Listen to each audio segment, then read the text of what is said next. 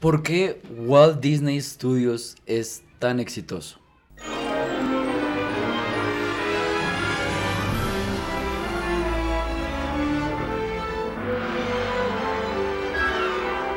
Mafe.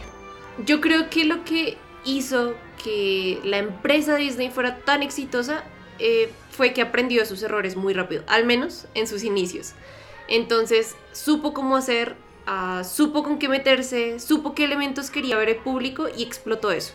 Y en cuanto algo no iba bien, se replantearon muy rápido y eso también les dio una versatilidad para tener productos para todos y ah, haciendo pues realmente creando un gusto por la marca, ¿no? Aparte también algo que es muy importante de Disney es que generaron esto, o sea, tu Disney asocias con ratón, tu Disney dices como, ah, no, ya sé que Disney significa esto, que Disney me va a prometer estos elementos, puede que ahorita ya no tanto, pero pues que en realidad sí es una marca muy bien apropiada, muy bien establecida con el paso de los años y que eso ha permitido pues que mantenga el éxito que tiene. Así ahorita ya la estamos viendo como una problemática para cada película que trae.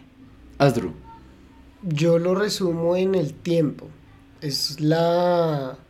En cuanto a empresas de creación cinematográfica que tú sabes que se dediquen a lo familiar, pues Disney es el, abuelo, el tatarabuelo, sino, o sea, es, de los primeros y como dice Maf, estoy totalmente de acuerdo, pues eso les da todo el tiempo del mundo para fallar y corregir esos errores y aún así pues igual volverse icónico. Disney ha estado en muchas generaciones. Eh, nosotros tenemos un Disney de nuestra infancia, sobre todo también con Disney Channel, pero pues eh, claro, tú hablas con una persona mayor y te dice, sí, el ratón Miguelito, o Triblilín. Y es como, ¿quiénes son esos? Son los mismos que yo conozco, pero es que existen desde hace muchísimo tiempo. Entonces es un grande, tan grande, tan viejo, que ya está empezando a mostrar sus primeras canas, ya está empezando a cojear, ya está empezando a tener como problemitas. Sin embargo, pues, em, como dicen por ejemplo con los vampiros que preguntan, ¿por qué los vampiros en las películas siempre son millonarios? Oye, pues es que si has vivido dos siglos y sigues en quiebra, mejor sale al sol. Es porque no aprendiste nada. Disney es ese vampiro. Lleva mucho tiempo y pues claro, ha tenido la oportunidad de hacer grandes hitos dentro del mundo del cine de, no, es que es la película en 3D, no, la primera película animada, no, la primera película, o sea, todas esas cosas lo han hecho un grande, pero pues no es inmortal. Estoy mucho más hoy en Charlas de Película. Charlas de Película un podcast de Escuela Cinéfila. Buenas, ¿cómo están? Bienvenidos a este penúltimo capítulo de esta temporada, un capítulo especial porque eh, este año Walt Disney Studios cumplió 100 años desde su eh, día de apertura en los estudios California en 1923 y eh, veníamos pensando este capítulo desde hace mucho tiempo para poder ah, hacerle un homenaje a lo que ha sido, como Asdru muy bien decía, uno de los estudios más longevos y de los más notables. ¿Por qué? Porque Warner Brothers también lleva muy buen tiempo en la industria. De hecho, creo que este año también cumplieron 100 años. Ah, ok. Sí, sí, sí, porque sale así el logo Warner 100. Mm, ya. Ahora, ¿por qué Escuela Cinéfila le hace especial a Disney y no a Warner? Porque se nos ocurrió primero el de Disney. Sí. Pues también es que yo creo que Disney es para todos. Warner es como, si no te gustan los superhéroes, no vamos a poder hablar de DC. Eso es lo que te quería decir. O sea, claro, aquí vamos a hablar de Walt Disney Studios. No, no, no todo lo que eh, expropiaron. Todo lo que veas es mío, mío, mío, mío, mío. Sí, que han ido absorbiendo porque, muy bien lo decía también eh, ellos al principio, es una compañía, es una marca, es un negocio y pues obviamente si tú vas ganando dinero y puedes comprar para hacer mucho más dinero, pues ¿por qué no? Ajá. Eh, y mm, también quiero decir que tengo aquí al frente un Funko bastante especial de este capítulo, que es el Funko de Walt Disney con el dibujo original de eh, Mickey. Ese dibujo que ustedes ven en las películas cuando comienza una película de Walt Disney Studios, que está como silbando. Mientras maneja o, bueno, dirige el bote. Ese, ese Walt Disney me lo trajeron de Boston, entonces gracias a mis papás. Besitos. Y eso creo que dice, bueno, dije, a mí me gusta mucho Disney, aunque aún no hable muy mal de Disney, ¿no? Y uno diga, no, es que la casa del ratón y el monopolio y demás. Pero no puedes negar que, por ejemplo, al ver este año el corto que hicieron en honor a sus 100 años, celebrándose a sí mismos, pues a mí, por Mm. ejemplo, me dio mucho sentimiento ver la cantidad de personajes que dije, eh, tengo 24 años y desde que nací ya existía Disney y seguramente cuando me muera, espero, Mm, espero que exista Disney. Un buen Disney. mm. Mm, ay, bueno, ustedes están haciendo mucho énfasis en el buen Disney, el mal Disney, pero les quiero recordar que hace dos años salió Encanto. Ya, ya lo hablaremos más adelante, ya lo haremos más adelante. Y lo, y lo hablamos con Astro ahorita, o sea, creo que fue el peor año posible para cumplir 100 años. En efecto. Ahora, no es una vaina astrológica de justo este año, no, es una vaina que ya viene de un buen tiempo y que ha ido afectando a sus ramas más cercanas. Mi nombre es el Capi y es un placer estar con ustedes en este capítulo de Walt Disney Studios. Aquí también estamos con Asdru. ¿Cómo estás, Asdru? Bien, pensando en que hace bastante que no me emociona Disney. El- Pero el- viste Loki. vi Loki, pero pues ahí hablamos de eso es apropiado por Disney, Ajá. ¿no? Y la segunda temporada de Loki me gustó muchísimo, me parece un perfecto desarrollo para el personaje. Em, pero sí, Disney como tal, cuando hablamos de Wish, pues mira, no me dan muchas ganas de verla. Ajá. Ah, y por ejemplo, lo que dices del corto, claro, yo estoy de- acuerdo en que yo lo vi, yo como que lindo, o sea, porque yo he visto a estos personajes desde que tengo eh, 10 años y también eh, hace dos años estuve viendo Encanto, lo que sea, y pues si me gustó o no, eso es eh, otro cuento, pero están ahí. Ahora siento que el corto está un poquito sobrevalorado. Hay que calmarse un poquito, está lindo, pero pues, o sea, sí, que juntes a todos tus personajes, pues claro que puedes hacerlo porque eres una de las compañías con más personajes para hacer algo así. Tiene el mismo efecto que la foto de los 10 años de Marvel, donde están todos los actores. También. ¿Y por qué Warner no puede hacer eso? Warner podría hacerlo, claro. Ah, es Space Jam. Es Eh. Space Jam, sí, es Space Jam, pero Sí. pues salió mal. Y de hecho este año también sacaron uno de los Teen Titans Go, donde están con la mayoría de personajes de Warner, Ya, y salió muy mal. O sea, nadie habló de eso. siempre sale mal. Sí. Pues es que aparte porque aquí están haciendo una readaptación de la animación a- al producto en el cual se está dirigiendo. Entonces los Teen, Teen Titans, ah, Ujú. si lo estoy pronunciando bien, Sí. Pues readaptaron la animación de cada uno de los personajes al modelo de Teen Titans. Mientras Sí. que acá sí los trajeron en su diseño original. Original. Y pues sí, en efecto, Disney ahorita está vendiendo nostalgia porque es el elemento más fuerte que tiene. Entonces pues le toca sí o sí valerse de eso y ver a los personajes originales como uno los vio cuando vio la película, cuando vio ya sea el corto o cuando vio ese fragmento de película, porque no todas las habíamos visto, evidentemente creo que no todos hemos visto todas las películas. Ya, ya de por sí era como, ok, esto me llega al corazón. Yo les quiero leer rápidamente qué es lo que tiene los productos, servicios y divisiones de Disney. Walt Disney Studios, ¿ok? Media hora después. Productos, parques de atracciones. Vuelvo a decir, es que es muy difícil no compararlo con Warner, o sea, no existe Warner World, es Disney World. Sí. Y es el mundo de fantasía. Sí. Y existe el Universal. Sí, Pero- estaba pensando en pero ese, es el de Universal, pero pero, no es pues Warner. no es Walt Disney World y tiene el castillo Mm, ya, gigante. ya, ya, Y es Disney World eh, en París, París. O sea, y es un parque de diversiones donde la gente quiere ir. O sea, el- todos en la vida Yo querido- quiero ir. Yo quiero- también. Sí, claro. Entonces, Me acuerdo de la película, perdón, pausa aquí rápida. En Bajo la misma estrella, uno de los deseos que solían darles a las personas pues que tenían enfermedades terminales en este caso, casi siempre era el, el viaje a. Walt Disney World. Ok. y eso que ellos viven en Estados Unidos, o sea, están a un paso. Sí. Uno tiene que conseguir una visa y se demoran dos años. Bueno, Y como mucho al de Florida, pero al de París, pues no, tampoco. revista de historietas, películas, Claro. Música. Música como solo música. Pues Como- ellos, ellos tienen una productora de música, un... O Ya, sea, pero- que salen a partir de las películas, Eso las que canciones. que Sí, pero también, por ejemplo, ellos, si no estoy mal, si no estoy mal, no estoy mal. Por ejemplo, le hicieron, como en el contrato está como los primeros tres discos de Miley Cyrus, por ejemplo. Ah, Selena, ok, como tipo disquera. No es que Ya, ya, ya. Ok. bajo el sello. Disney. Programa de televisión, lo que fue Disney Channel, Disney XD, Sí. Sí. Disney Junior. Sí. Videojuegos, muy famosos también. Yo jugué mucho tiempo el Disney on Art, que era como Mickey Oswald, como con pintura, no sé si se acuerdan. Sí. Portales web, los portales web de Disney son muy buenos y tienen juegos de las películas, de las series que uno veía, entonces... Cruceros, Ah, Claro. sí, famosísimos. otra cosa que me encantaría hacer en la vida, estar en un crucero, pero un crucero de Disney, hoteles Disney Sí. y resorts Disney. Pero- y tienen servicios de radiodifusión, porque también tienen radio Disney. Sí, me acuerdo. licencias, licencias Disney, lo explicaremos después, edición de libros, todo lo que son sus cuentos, sus libros, todo lo que venden, radiocomunicaciones, streaming Sí. y televisión. Y obviamente tienen Disney Entertainment, Disney Experience, son dueños del 80% de ESPN y 73% dueños de National Geographic Partners. El año pasado compraron Hulu, la, la plataforma de streaming. Hulu ya le pertenece a Disney, por Dios. Y en 2017 compraron la 21 Century Fox.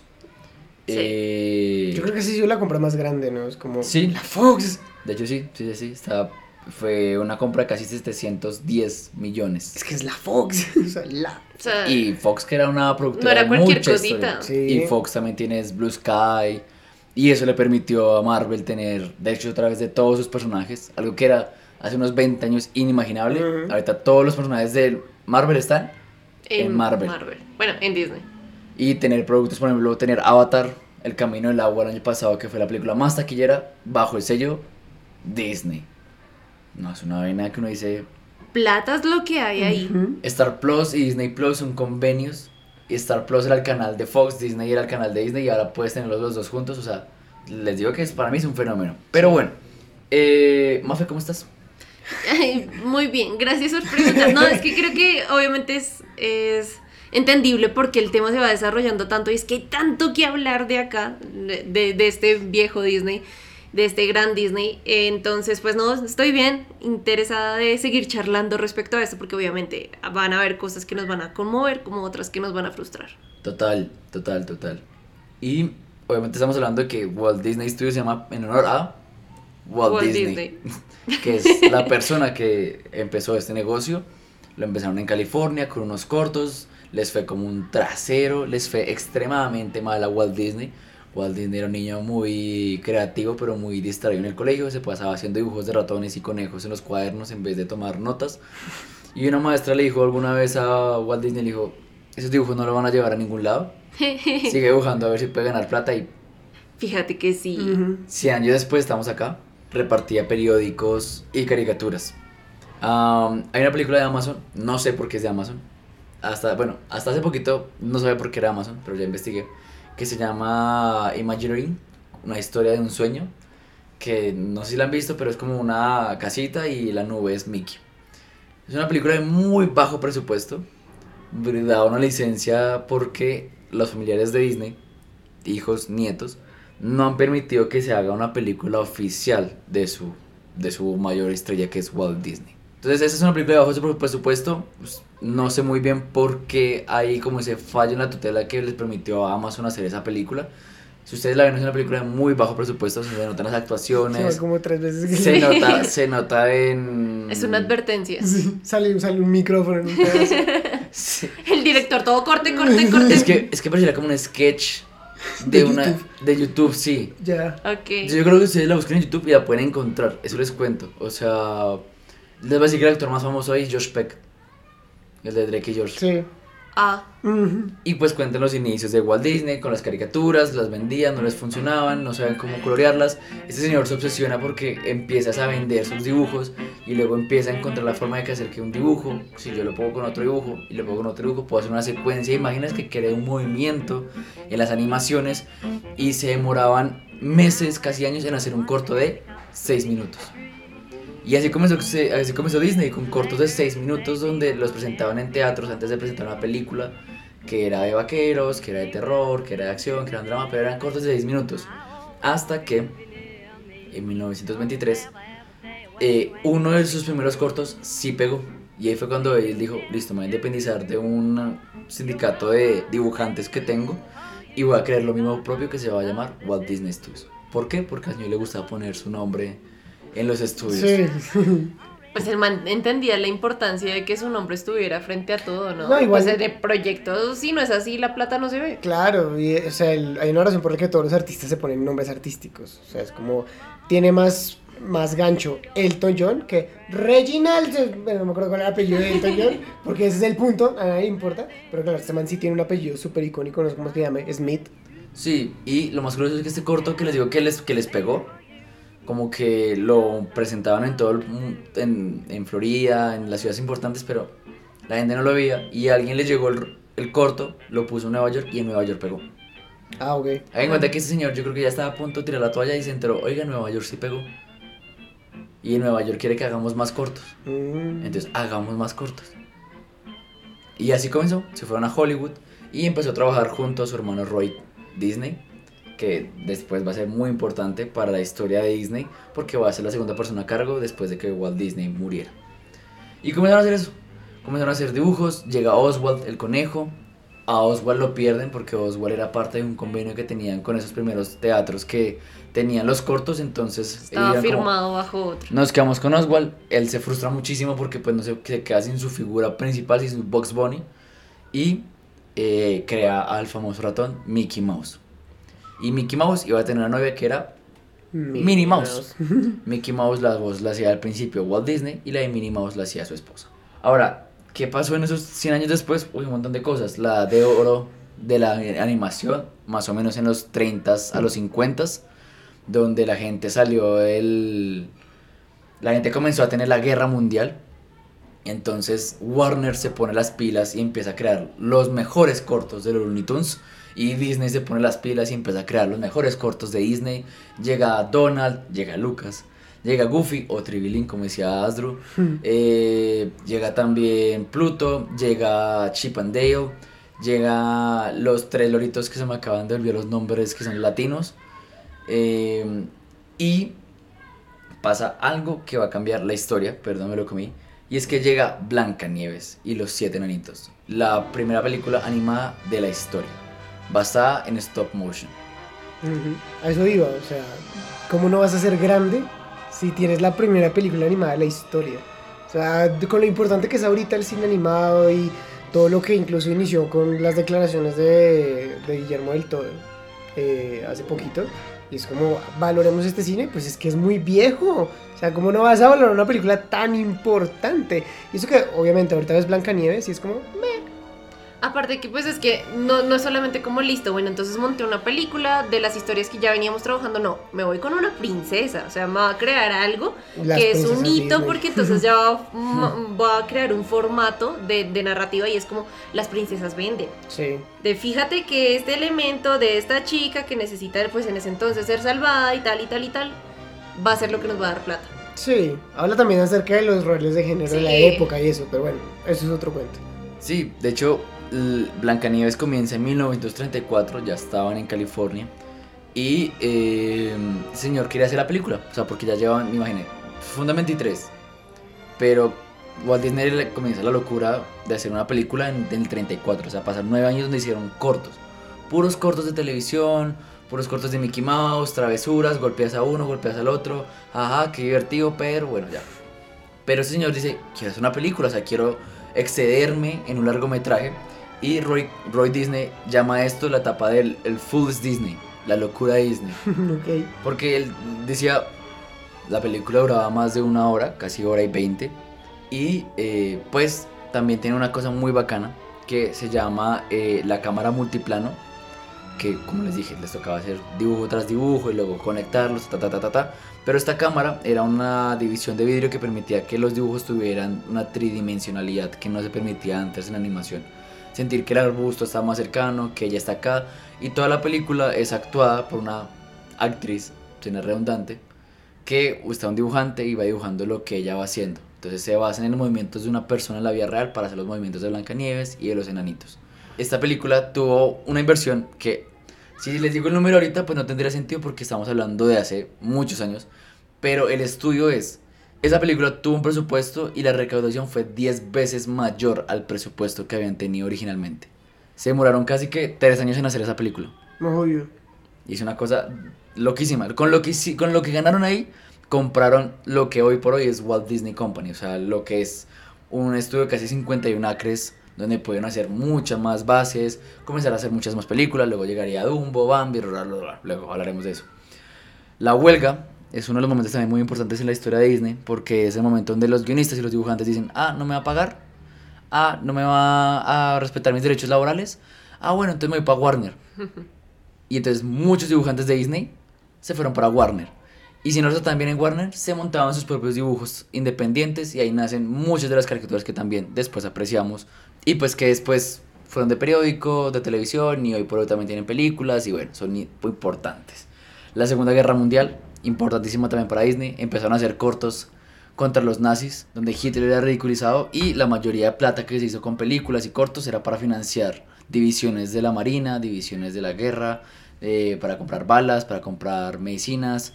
Sí, y- a- aparte que dentro de todas las cosas que se hablan de Walt Disney es que este hombre sí era eh, netamente político, o sea, él sí le gustaba meterse en todo lo que tenía que ver con la guerra, con, bueno, entonces soy de derecha, bueno, en este, en este caso sería como soy demócrata, Repu- no, republicano, soy los- republicano, sí. entonces sí o sí tengan y tomen mi plata para todo esto, financiamos esto porque pues hay que hacer grande América, ¿no? Sí, y también no solamente eso, sino que después del ataque de Pearl Harbor, muchos de los animadores de Disney pues eran chinos, muy jóvenes y papá, para el ejército. Para la guerra. Entonces él se quedó sin la mayoría de sus animadores, entonces la- las películas tuvieron un retraso. Yo lo siento, pero es cuando diste chinos muy jóvenes pensé en China y yo, ¿era Japón? No, pelados, pelados. Pelado, eh, Jóvenes. jóvenes, o muchachos. Sí, sí, sí. Y en ese momento donde Disney le da la cura y va a países de Sudamérica y dice, ay, me encanta esta cultura, me, es asombrosa, hagamos películas animadas, pero aquí en Latinoamérica ya hace Saludos amigos, Los Tres Hermanos, que son películas que están en español. Ya. Es Loco, sí. muy raro, Ajá. demasiado raro. Bueno, después llegan los 50, los 60, comienzan las películas en imagen real, crea Disneyland, un parque de diversiones donde sus, los sueños de los niños se puedan hacer realidad. Y muere Walt Disney, porque ese señor fumaba como, como chimenea. Y por, se eso, por eso lo, del, lo de que señala con dos dedos, ¿no? Las fotos en las que sale señalando con dos dedos no es porque él señalara así, sino porque tenía un cigarrillo, pero le censuraban el cigarrillo porque pues obviamente los niños no, No pueden saber eso. que Walt Disney fumaba. Eh, aquí es muy importante también saber que llegaron los hermanos Sherman. Hay un documental sobre los hermanos Sherman en Disney, que son los compositores de los 40, 50, 60, 70 de Disney. Entonces eran dos hermanos que componían la canción, la letra y... Los que salen en la película de Mary Poppins. Sí, señor. Ya. Y, y es bacano porque Disney es igual a música. Sí. Desde la, Sí. desde la, desde Blancanieves hay canciones. Dumbo tiene canciones. No sé si Bambi tiene canciones. No he visto Bambi. La Cenicienta tiene canciones. De hecho, la Cenicienta llega en los 50 y la Cenicienta es un salvavidas grandísimo para Walt Disney Studios porque ya se estaban hundiendo. Y llegó la Cenicienta, es como bocanada de plata, bocanada de triunfos, porque tenían unos años donde estaban haciendo unas películas de muy malas. Después llegaron películas buenas, como Bella Durmiente, 101 Dálmatas, Princesas. Llegó el universo de las princesas. Y también Alicia, ¿no? Alicia en el País de las Maravillas también es de los 50 y pues obviamente ya, ya también se dan cuenta, eh, evidentemente que pues uno, los relatos adaptados al cine son muy buenos y que aquí toman uno que obviamente se va a volver muy icónico porque después de esta edición de, de Alicia en el País de las Maravillas va a llegar después Tim Burton y nos va a dar otras adaptaciones, pero no hubiese sido posible sin esta primera adaptación de la Claro. película. Bueno, eso es lo que vamos a hablar más adelante. Y es que Disney tenía una fascinación con coger libros británicos, cuentos británicos y hacerlos películas. Y cambiarles, y cambiarles el 80% de la historia. Mi mamá dice algo muy cierto y es Disneyficarlos. Ok, ajá. y lo hablaremos más adelante. Las películas en live action, de hecho, uno de los primeros chicos con los que trabajó Walt Disney es Kurt Russell. Eh, la primera versión de Parent Trap o Juego de Juego de Gemelas, Gemelas. que no se parece nada a la de Lizzie Lohan, Old Yeller, eh, Toy Tyler, Mary Poppins. Y esta película es muy importante porque eh, es una película con la que la autora del libro no estaba para nada contenta. No me acuerdo el nombre del autor en este momento. ¿La de Mary Poppins? Sí. Ah, eh, Pamela Lindon. Pues ella tenía como su cuento, en la película obviamente te cuentan que su cuento de Mary Poppins es también dado a su abandono de su mamá, a la enfermedad de su papá, Y que llegue Disney y es como, ¿y qué te parece, chata, si le ponemos unos pingüinos bailarines ahí? pues obviamente eso como que Sí, claro, son tus traumas. Tú dices, respétame, güey. gana a mejor actriz Julia Andrews por Mary Poppins y gana a mejor canción eh, por Chim Chiminey. Yo digo que Julie Andrews. Ese es su papel más icónico. Maybe, pero la novicia rebelde. La novicia rebelde también ahí. Hmm. The Sound of Music. Y en español, la novicia rebelde. Joder. Y Van Julie- Dyke. pero, perdón, perdón, Dale, me acabo de acordar. Julie Andrews no sale también en El Diablo de la Princesa. Claro, ella es la reina- reina de Genovia. Se me olvidó. Y Van Dyke, que es el cenicero, como la persona que limpia, Sí. pues tenía su show de baile y es una de las personas más importantes de la industria de la televisión a blanco y negro de la historia en Estados Unidos. Wow. Tanto que en la segunda parte, Mary Poppins Returns, eh, él aparece- le hace un cameo. Él Ok. mismo, Van Dyke sí hace un Ya, cameo. ya, ya. Julie Andrews sí no volvió. El personaje lo hace. mm, Ya. Manuel Miranda en la, Ya, en la mira, segunda. No, señor, es diferente. Ah, ok, ok. Porque Mary Poppins es como una clase de hechicera que vuelve en generaciones, pero nunca envejece. Es Pennywise. Ah, cada 27 años. Eh, pero siempre está con los banks. Eh, se abrieron más parques, parques de Florida. Y aquí llegamos a la muerte de eh, Walt Disney, que es el 2 de noviembre de 1965. Y comienzan las teorías locas. Teorías locas como, Mafe.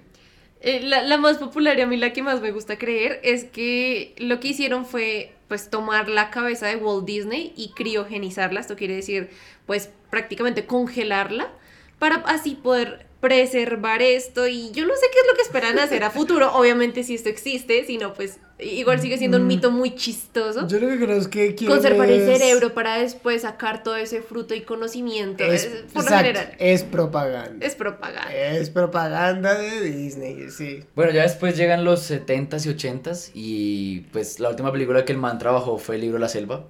Lindo, ok. Esa se estrenó en el 67. Y hasta el- los finales de los 80 era la película más taquillera de Disney en su historia, El libro de la selva. Vale. Ok, es que iba a decir que la pauta de, de lo que mencionamos ahorita de Disneyficar es sí un poquito a bajar un producto que tal vez puede llegar a ser un poco más serio, un poco más crudo para que los niños lo disfruten y pues obviamente sumarse a un recurso mu- musical mucho más fuerte para que también sea, eh, no sé cómo decirlo, como para que tenga recordación. Creo que esa palabra sí existe y hace referencia como eso, que en tu mente quede sonando, si queda sonando lo recuerdas y lo recuerdas lo quieres volver a ver.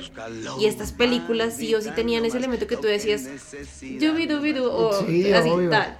Claro. Y ya de una vez te remitías a la No, película. y, y ese oso es, es adorable. O sea, uno como no le va a caer bien ese oso. Que es, la- un, que es un oso hindú, ¿no? Ah, ok. Bueno, eso no lo sabía. Pues obvio. Toda- ¿no? toda la película. O sea, Mowgli es hindú.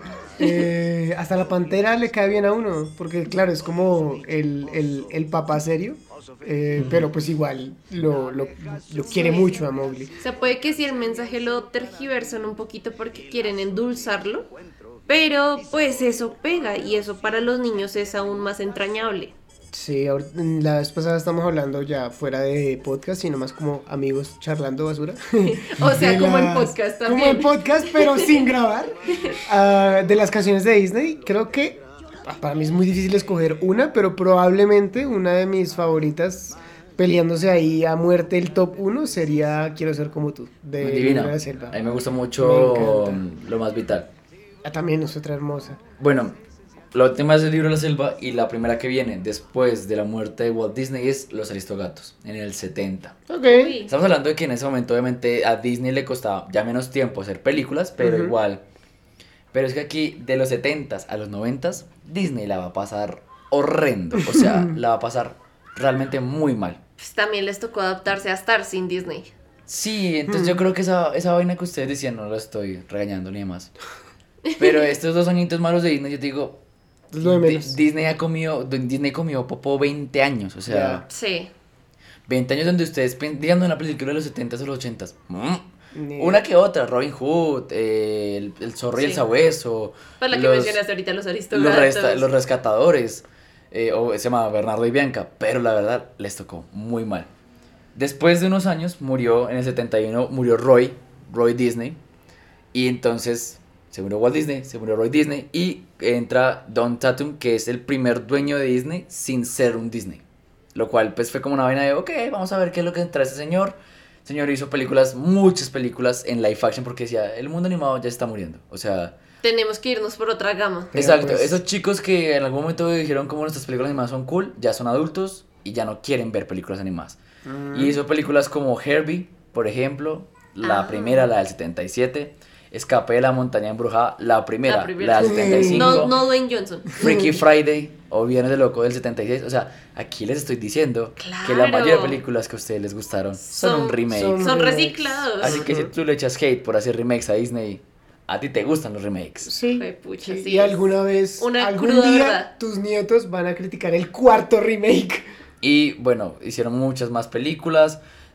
Tatum no funcionó. Y llega Ron W. Miller en el 83, que es yerno de Walt Disney. O sea, como que dijeron, la única forma en la que nosotros nos salvemos es con un Disney. O sea, toca volver a la Que familia. esté medio untado. Exacto. Los 80 es una época muy cruza porque compran Touchstone, que es una productora de cine un poco más cara. Entonces, para hacer películas live action, para hacer películas que puedan competir con Oscar. De hecho, llega una película de Tom Hanks que se llama Splash, que les fue muy bien en taquilla, que es con una cine, con una cine. Ah, como- la- Ah, la sí, sí, la sirena. Ya, Sí. ya, ya, ya, sí, Lo claro. único que sabemos de la película Es- es ese Tom Hanks jovencitico, jovencitico. de, de esos, de esos actores que uno dice, como no recuerdo verlo joven. Ah, esta es una Sí, película para no, verlo no joven. nos tocó joven. Había un señor que era Ron Miller. Pues ahora porque les digo, porque Roy A. Disney era como la figura, como, mírenlo, aún tenemos un Disney. Eso le daba mucha más confianza que a los, el a los socios, a los inversores, a los niños. Era un Disney, ¿no? Y eh, lo primero que hacen es sacar a ese señor al presidente porque lo que les digo, los, los 70-80 la estaban pasando, pero el trasero. Ujú. Y contratan a señor Michael Eisner, que es un señor muy pilo. ¿Y qué es lo primero que hace Michael Eisner? Miren, yo le voy a contar qué es lo primero que hace Michael Eisner. No, no saben, yo sé lo y es que Michael Eisner contrató a la persona que para mí cambia el mundo de la animación occidental Uf. Ah, juepucha. que es Jeffrey Katzenberg. Jeffrey Katzenberg comienza a ser un... Lo hace como presidente de, de la animación de Disney. Ajá. Entonces el man comienza, listo, ¿qué es lo que vamos a hacer acá? Entonces vamos a hacer una película animada que se va a llamar El Caldero Mágico. Y esa película va a ser oscura, va a ser gótica, Esta película es buenísima. pero nadie la fue a ver. Mm. Valió tres hectáreas. Ya. Entonces, ah, Dios mío, ¿qué hacemos? No, pues hagamos una como Sherlock Holmes, pero con ratones. Ah. Y fue del trasero. sí, sí, sí. O sea, buenas ideas sí tenía. les fue del trasero. Y mientras tanto, Roy Disney, pues hagamos un parque en Disney, en París, digo. Ya. Entonces el man estaba gastando plata, pero es que a Disney no le entraba plata. Ok. Era una vaina muy dura. Pues hagamos una película de Oliver y que tenga una pandilla. Fracaso, ¿Qué, qué, qué resumen tan claro. Sí. fracaso. Listo, sale un director que se llama eh, Robert Zemeckis. Entonces Robert Zemeckis dice, pues hagamos una película que mezcle a Disney, que mezcle a Warner y que se llame ¿Quién engañó a Roger Rabbit? Listo, entonces vamos a hacer eso. Y es la primera vez en la que Disney divide el, los estudios, ya no solamente son en California, en Estados Unidos, sino los hacen en Londres, porque iban a hacer más películas al tiempo, porque es que de una u otra manera tocaba buscar algo que hiciera plata. Algo que la gente dijera, es bueno, pero Roger Rabbit es una película de culto, pero también le fue muy mal en taquilla. En el momento. En, En su el momento. Lástima. Tuvieron una que se llama Tres hombres y un bebé, siempre la he querido ver. Sí. Y tuvieron una con Robin Williams que se llama Buenos días, Vietnam. Esa es de Wow. Disney. Wow. Es que vuelvo a decir, o sea, Sí. como que era muy berraco. Luego compran los Muppets. Y Jim Henson empieza a hacer sus películas y eso les da un poquito de plata, o sea, pero no les da mucha plata. ok. No, no están por ningún lado. Y entonces encuentran a un, un hombre que yo me enamoré desde el punto más cinéfilo en los últimos meses. Y es Howard Ashman. El señor era un compositor homosexual en Broadway que tenía como claro lo que quería, pero tenía un- había hecho la tendita del horror, un exitazo, y luego había hecho una versión de un no me acuerdo qué y un fracaso. Entonces le dicen, bueno, vamos a hacer una película de Disney, pero quiero a ese señor. Porque Jeffrey Katzenberg fue a ver una obra de él en Nueva York y dijo, quiero a ese señor. Listo. ¿Cuál es el proyecto que vamos a hacer? Mira, el proyecto que vamos a hacer es basado en un cuento de Hans Christensen que se llama La Sirenita. Y si es que con esta película no la hacemos, no Ya hacemos nada, nada, nada. nada, nada va a ser plata. Ujú. Jeffrey Katzenberg le consultaba todo a Howard Ashman. Este es el diseño de Úrsula. ¿Te gusta? No, no me gusta. Quiero que sea más así. Ok, Ariel, ¿va a ser pelirroja o va a ser así? Y él hizo todo. O sea, Ashman hizo todo, sí. O sea, iba a decir, la cuestión decir. fue más bien como del- de, la música de la película que de la película a la música. Ya. Howard Ashman hace una canción que rompe los esquemas de Disney, que es la canción, no, está sonando en este momento, eh, que es la canción cuando Ariel dice como, quiero saber qué es lo que pasa en el mundo, empieza a mirar un tenedor, empieza a cantar a Sebastián y a, a nivel visual da una vuelta, la cámara va girando con ella, sale y ¡boom! El pelo. Y ella canta sus sentimientos, canta sus emociones, canta lo que está pensando y eso hace que Disney diga, hay que cantar, hay que darle voz a lo que estamos pensando. Y luego se la quita a mitad de la película. Sebastián eh, va a ser como británico y Jeffrey Katzenberg como no, no me gusta, ta, ta, ta. No, ¿para qué hacerlo serio si lo podemos hacer caribeño? Howard, ¿tú qué piensas? Papi, que sea Jaime Aquino. ya. Y en claro. español, cubano. Pues es que tiene sentido, tiene todo el sentido del mundo. Esta película y lo que pasó después del 89 se llama El Renacimiento de Disney en los libros, pero dentro de Disney se llamó El Despertar de la Bella Durmiente. Y, y es que mira la pauta. Nace con Blancanieves. La época de oro también arranca con Cenicienta y renacen con la Sirenita. O sea, Sí, sí. si la pauta de las princesas no, no la tenían clara, o sea, porque tenía que pasar tanto tiempo para que sacaran algo nuevo. Obviamente, cada princesa trajo un elemento distinto, ya sea desde lo gráfico, desde el avance del dibujo, Total, total. desde la música que va a anexar, que ahora sí de pronto va a ser un poco más versátil, ya no se van a quedar en la música clásica, o sea, van a darle un giro importante. Y Mafe dice algo muy importante, demasiado importante, es que las princesas Disney yo creo que es la marca más dorada de Disney, porque lo que dices, la Cenicienta la salva como que le dice, ¡Oh! bocanada, después hacen la Bella Durmiente, que a mí me gusta mucho por Maléfica, pero no la encuentro una película tan atractiva en los 60s, No. y desde entonces no habían hecho una película cantada o de princesas, hasta esta. Que mezcla las dos. Entonces Disney como que dice, tenemos miedo a hacer algo así. Y la sirenita la rompió. Ya lo haremos después de la década más difícil que son los noventas porque ahí... Entonces después el señor dice, ah, visto, podemos. Entonces desde el 91, como un reloj, película por año. Y desde entonces no ha parado. Incluso dos, tres películas por año. Sí. En el 96 contratan o viene una exposición de un señor que se llama Steve Jobs y John Lasseter les dice, oiga, eso está bacano, comprémonos una de estas máquinas y las ponemos en los estudios y comenzamos a hacer animación 2D con 3D. Bueno, más bien hagamos animación 3D completo. ¿Cómo se llaman esas computadoras? Se llaman Pixar. Ah, te creo. O sea, el nombre de la computadora. Ya. Qué locura. Vea pues. Vea pues. Entonces no pierden la oportunidad y en el 96 Disney hace la primera pel- oh, Disney y Pixar hacen la Ujú. primera película animada 100% con computadora. Porque la primera película que mezcla 2D y 3D es Bernardo y Bianca viajan a Cangurolandia. En una Sí. escena que se demoraron un montón, pero sí es una escena 2D, 3D. Ya, ya. El. O sea. Pero, pero ¿por qué a día de hoy decimos que Toy Story es de Pixar y ya? Y no de Disney Pixar. No, es Disney No, Pixar. o sea- Si están tan aliados. Es Disney Pixar. Ok. No, es que yo, pero creo, yo creo que es diferente porque va, lo vamos a ver más adelante. Porque ustedes, si por ejemplo, ahorita acabamos el recorrido y vamos a decir nuestras favoritas, no vamos a hablar de Toy Story, porque eso no es Walt Disney Company. Esa es la cosa. Sí, o sea, es que ellos sí eran compañías separadas, ¿no? Hasta donde tengo entendido, sí eran compañías separadas donde, donde Pixar surgió a partir también de una competencia contra Disney para poder hacer productos diferentes de animación. Ok. Pero lo que se refiere con el Pixar como computador era solamente eso, Pixar como computador, Ya. sin sentido de empresa, de nada. En ese momento, pues Pixar no existía, si Mm, mal no o sea, estoy. Pixar como estudio de animación. Exacto, No existe, sino como la, la prestadora del, del aparato. del servicio, sí. Ya. Bueno, la cuestión es que Disney después de ese, después de la Sirenita, yo a mí no me gusta la Sirenita, siendo muy honesto. Pues es Pero- una película básica, hay que Ujú. ser Pero yo les recomendé en las historias de escuela y lo dejo en mis historias destacadas, esos dos documentales, El despertar de la Bella Durmiente y Howard, porque ese señor compone después lo que es La Sirenita, que estuvo nominado a un montón de premios, Oscar y demás, La Bella y la Bestia, Aladdin y trabaja en El Rey León. No, Dime esas cuatro bandas sonoras, ¿cómo no van a ser increíbles? Lastimosamente, Howard Ashman después muere de sida. Una enfermedad que lo azotó y que no pudo ver Aladdin ni la bella. No, no pudo ver la bella durmiente. ok. Entonces, Howard Ashman tiene un Oscar por Debajo del Mar y tiene un Oscar póstumo por La Bella y la Bestia. Ah. Un crack. Sí. Un crack. Llegó, llegó Rey León, la rompió, ta, qué rico, estamos en súper buena vibra. Jeffrey Katzenberg dice, listo, yo quiero un ascenso y la gente no le gusta cómo trabaja Jeffrey Katzenberg.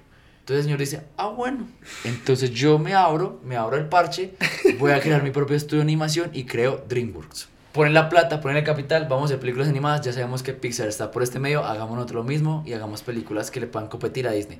Y qué mejor ejemplo, Shrek es la antología de lo que es Disney en sus Es princesas, la burla de todo. cuentos. Siguieron con Disney, llegaron los canales de televisión, llegó los nuevos, eh, llegó los 2000, llegaron los juegos y llegó a la empresa Bob Iger, El que sigue ahorita, ¿no? que está ahorita, pero tuvo mucho tiempo donde no estuvo, o sea, como que estuvo, Fue y volvió. se fue y volvió. Ya, ya, ya, ya.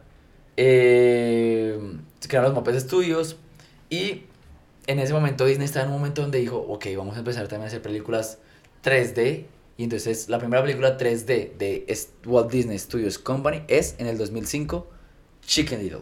Eh, ¿Cómo le fue en la, cuando se estrenó? Porque yo siento que ahorita, por Disney Channel, es bien conocida, al menos en nuestra Sí. generación, pero parecía, o sea, no sé, No, creo que la sospecho- recepción no fue, no fue muy Sospecho grande. que lo que mandaban a Disney Channel es lo que no tenía Sí. una muy buena percepción. Eh, recepción, percepción. Y también Ah, percepción. Sí, una bu- muy buena recepción, pero si es la primera en 3D, pues creo que eso también habla como de todos los temas Disney, ¿no? Es como, ¿de qué trata Chicken Little? De la relación padre-hijo. Y el papá de Chabelo. Mm, Mi papá que es el peor padre de la historia del cine, dicen. Algo que me parece muy bacano es que Disney no solamente competía en lo animado, que lo hablábamos ahorita con Astro, como yo creo que el peor fracaso de Disney es que no es terminado mejor película este año, por ejemplo. Que, pero es que Disney tuvo una época donde podía competir por mejor película. La Bella y la Bestia estuvo a mejor película. Wow. El Rey León estuvo a mejor película. Eh, y La Sirenita también estuvo a mejor película. Y años después, Pixar va a poner Wally en la nominación a mejor película, sí. Up a mejor película y. Toy Story 3 a mejor película.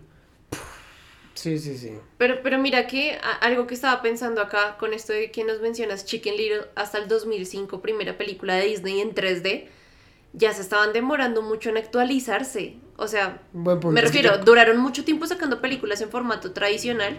Obviamente aquí ya mostrando un poquito de que Disney a la larga también es conservador con ciertas cosas. Entonces siento que sí le tardó en arriesgarse, ya sea por el director ejecutivo, productor, bueno, no sé. Pero en lanzarse a decir, pues bueno, ya que todo el mundo lo está haciendo, ¿por qué no lo vamos a hacer nosotros? Por ejemplo, La Isla del Tesoro y Atlantis, ¿de qué años son? Esos son antes, pero son del mismo estilo del Príncipe de Egipto, del... Pero eso es. Sí, pero son 2D de 3D. Por eso la animación sí se ve como un dibujo, aunque tiene momentos de 3D. Claro, Pero 3D, siempre 3D, fue Chicken Little. Chicken Sí. Little. yo creo que lo que más es muy valioso, yo creería, el CAPI. Que ellos al tener las dos ramas, dijeron, dejemos que nos reconozcan solamente por animación en Pixar y esta por la animación 2D. Creo yo. Pero después es que ustedes miren los primeros años de animación para Pixar. Eh, hicieron Toy Story, Bichos, Toy Story 2. Y al principio del 2000 van a hacer Buscando a Nemo, ujú. Monster Inc. y Los Increíbles. Cuando ellos sacan Los Increíbles ya van seis películas que de esas seis, para mí, cinco son éxitos y apenas van para. Ujú. Y de hecho, para mí, que le pegue a Disney su, su animación 3D, Bolt. Hasta Bolt fue como éxito. Yo creo, para mí. Ok. Sí. Bueno, Oye. más que éxito, hablemos de que es como, uff, Sí, sí. A mí me gusta la familia del futuro, pero creo que Sí. Bolt sí es un poquito maltratada en su duro. 3D. Sí, y ya después van a llegar a éxitos, incluso ganan con Frozen, ganan con Zootopia y bueno, ganan con Encanto. Bueno, eh, ¿qué pasa también? Disney se comie- comienza a decir, vamos a crear algo que se llama Disney Channel Movies. Y que eran el éxito más grande de Disney Channel Movies en la historia, que es High School, High School Musical. Musical. Obvio. Nosotros crecimos con ese producto y ese producto nos brindó los mejores sing along, dance along, donde todo el mundo quería ser sí o sí o Gabriela o Sharpay o Troy, o sea, No, y es la única película de Disney que tiene un triple disco de platino. no. Es que si ellos hicieran lo que hizo RBD de rejuntarse y salir a concierto a cantar, yo creo Uy. que llenan todo. Llenan todo. Sí. Pero pues ya Zac Efron no, no va a hacer eso. ¿Ves que Zac Efron no cantaba? Sí, no. Ok. No en ese momento. Sí, pues, pero bueno, a ver. Sí, High School Musical, muy chévere, muy lindo y todo. Pero detrás de High School Musical hay otras 100 películas que dan un cringe. Que- o sea, que son malas. Camp Rock. Es mala más no poder. Bueno, sí, la, no, sí. No, sí. Es pésima. Bueno, pero sí, a mí me gustaba. Es que esa es la vaina, es que esa es la vaina que también Freaky uno Friday si también ahorita era buena. repitiera cosas, Sí. darían un cringe No, impresionante. Es que esa es la cosa. Esperen, esperen, después hablamos. Después hablamos solamente Bueno. de, de live actions y solamente hablamos de una. Eh, hicieron después, dijeron, bueno, vamos a comprar NBC, ABC, compraron muchos estudios de, de televisión y también compraron una empresa que es de Jerry Bruckheimer y hicieron Piratas del Caribe. Productazo. Es que lo que fueron del 2000 al 2010 Disney estaba, On fire. nadie los paraba. Sí, sí, sí. Nadie los paraba. Comenzaron a hacer la de, de 23 en 2009. Y en 2009 dicen, listo muchachos, tenemos tanta plata, tanta plata en 2009 Que lo compramos. que vamos a comprar Marvel. Eso es, eso es aquí, aquí está Katzenberg, aquí está Miller, aquí está Bob Iger, aquí está Kevin Feige. 2012 compran Lucasfilm, que es otro universo totalmente distinto, Star Wars, Indiana Jones, era, y pones a Dave Filoni, un fan de Star Wars que se puede hacer dueño de las partes de Star Wars. Vuelvo a decir, yo aquí aparezco como abogado del diablo, que sí, que la última trilogía de Star Wars es una basura, que más, pero no me puedes negar que Mandalorian no te gusta. No me puedes negar que por fin, después de 10 años, cerraron el arco de Clone Wars. Que hicieron Ahsoka, que hicieron Obi-Wan, que hicieron Rebels, que hicieron. que hicieron Rogue One. O sea, no puedes negar que hicieron Endgame, Infinity War. Sí. Bueno, que Sí. lograron que se pudiera hacer. Es que Mar- Marvel, no hasta tenía. Marvel no tenía plata para hacer esa vaina. Star Wars no tenía plata y no tenía relevancia. Ya, ya, ya, ya. Para mí, y en eso estoy de acuerdo con ustedes, ¿dónde está el problema? No está en la expansión. Porque hasta en 2017 compran Century Fox y dicen, ¡Uh! Estamos bien. ¿Dónde está el maldito problema de, de Disney? ¿Por qué Disney es la basura que es hoy por hoy? Porque quisieron competirle a Netflix. Sí. Disney Plus. Plataforma. Sí. Disney no tenía que meterse en ese mercado tan absurdo. Para nada. Es que es una estupidez grandísima. Sí. Y Disney, no solamente se tiró Disney, sino que Disney se tira el mercado del streaming. Porque entonces dice Paramount, ¡ah! Entonces, yo puedo Yo tener también. Paramount Plus, HBO. Ah. Ah. ah, HBO Bueno, Max. bueno, yo- yo- No, no, no. cuidado, No, no, no, no, porque HBO tenía canales, pero no tenía streaming. Pero, pero, pero. Es no que estamos HBO. diciendo que buena o mala. No, no, no, no, no digo que sea bueno o malo. O sea, todos sabemos que HBO Max es el mejor servicio de streaming. Eso no tiene Sí, discusión. sí, sí. sí. Pero, pero a lo que voy es que Disney no tenía con qué mantener un servicio de streaming. HBO le sobraba, no solo por el catálogo que ya tenían, sino porque HBO tiene planeado seguro hacer películas y series de aquí a 10 años. Y le- Para eh, Disney fue como, hay que competir, pongan todo lo que tenemos como para que el que quiera revivir Sí. lo que hay. Y para seguir sacando, no metan el presupuesto a Star Wars y a Marvel para que saquen series. Si no, la, No la- decisión fue que se apresuraron a crear la plataforma. Puede que la plataforma les hubiese funcionado si le hubiesen dado tiempo de realmente sentarse a revisar en una mesa de trabajo y decir, bueno, ¿qué vamos a proponer? ¿Con qué nos vamos a lanzar? Sí. ¿Cuáles van a ser los nuevos productos? Si tenemos algo para hacer, hagámoslo. Si no, no. Claro, y- Porque yo nomás ahorita viendo, eh, eh, estoy, estoy tratando de revivir viejas épocas y estoy viendo Disney Channel. ella todavía tengo un delirio de edad. No, no, más bien como estoy estresada del trabajo, entonces quiero ver Disney Channel para Quiero desestresarme. sentir que no soy un adulto. Tú, tú dijiste Sí. algo lindo, ¿no? Como Ah, a, a mis a mis problemas de adultos, eres de niños. Sí, Oh. exacto. Entonces ha, ha sido bonito y mira que el canal es bueno y tiene una programación buena y va desde pues mostrar mostrar programas obviamente del- de, de esta generación más nuevos y también tiene una franja horaria donde te retoman también programas antiguos donde te muestran los hechiceros de Waverly Place, Hannah Montana, Sí. también que te nosotros- muestran la nueva Raven, o sea, Nosotros éramos embobados viendo esa vaina. O sea, a- Sí, hasta no, Sapinson, y- que sabíamos que nunca nos iban a contestar.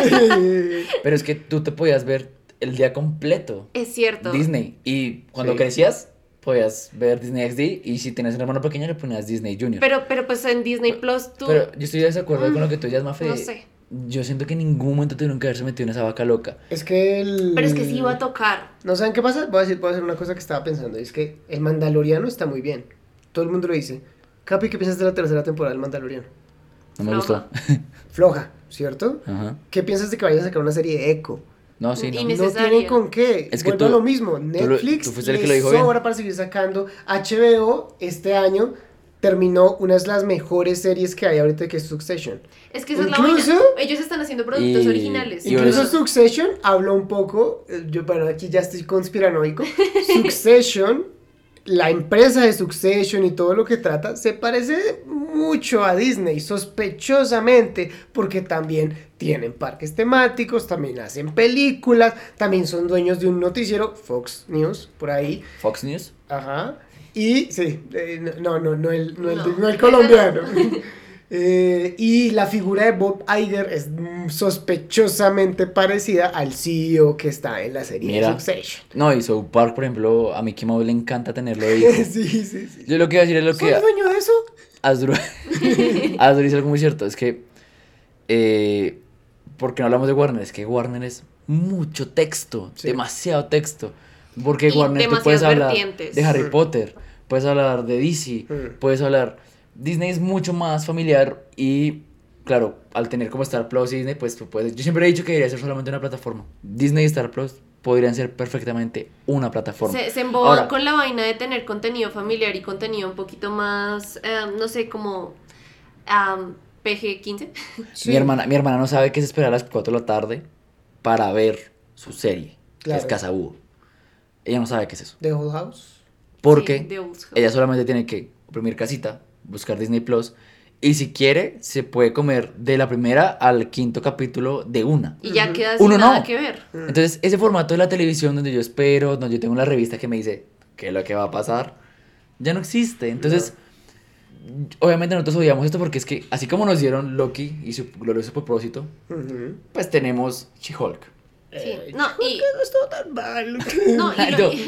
Bueno, y el punto- el que iba a retomar es que las otras plataformas se atreven a hacer contenido nuevo inteligente.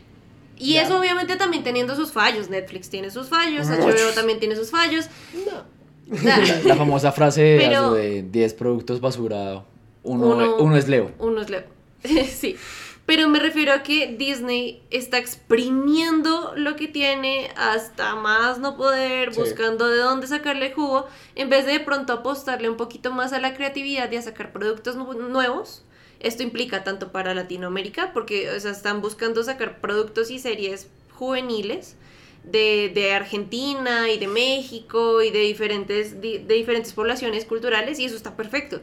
Pero con una inyección de capital netamente boba, pendeja y absurda, con unas tramas narrativas pendejas y absurdas, pero ah, le meten toda la plata del mundo a cosas que ya no nos interesan o que simplemente las exprimen tanto que de verdad ya no vale la pena ni siquiera llegar a verlo. Bueno, aquí vamos a jugar una cosa muy curiosa y es que son aproximadamente, si no estoy mal, mi memoria no falla casi nunca, 62 películas de Disney Animation Studios. Vamos a, a ver, como les dije, son 60 películas, vamos a dividirlas en 10. L- Vamos a decir rápidamente la, nuestra favorita. De cada decena. Ajá, Década. Ah, no, mentira. No, no, porque son sí, por sí, escena. la mejor. Volvemos a decir, es diferente que sea la favorita, porque con la favorita tú le pones emoción, Sí. sentimiento, amor, es lo tuyo. Asdrúbal, su favorita es Barbie. 2007, uh. 2007, pero la mejor puede ser la de 2008. Ya, claro. ¿sí? Sí. La mejor, la favorita, la canción de esas 10 Uy. y obviamente se las ponemos a ustedes porque estamos en especial de Disney y la que pues dijimos como yo quitaría de la historia de Disney esa película. Interesante, bien. ¿Listo? Va, comencemos este recorrido rápido por 100 años de Disney.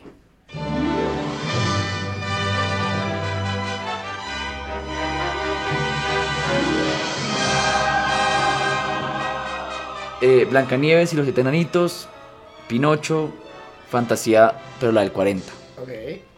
Dumbo, Bambi. Saludos amigos, los tres caballeros Make Mind Music, Funny and Fancy Free.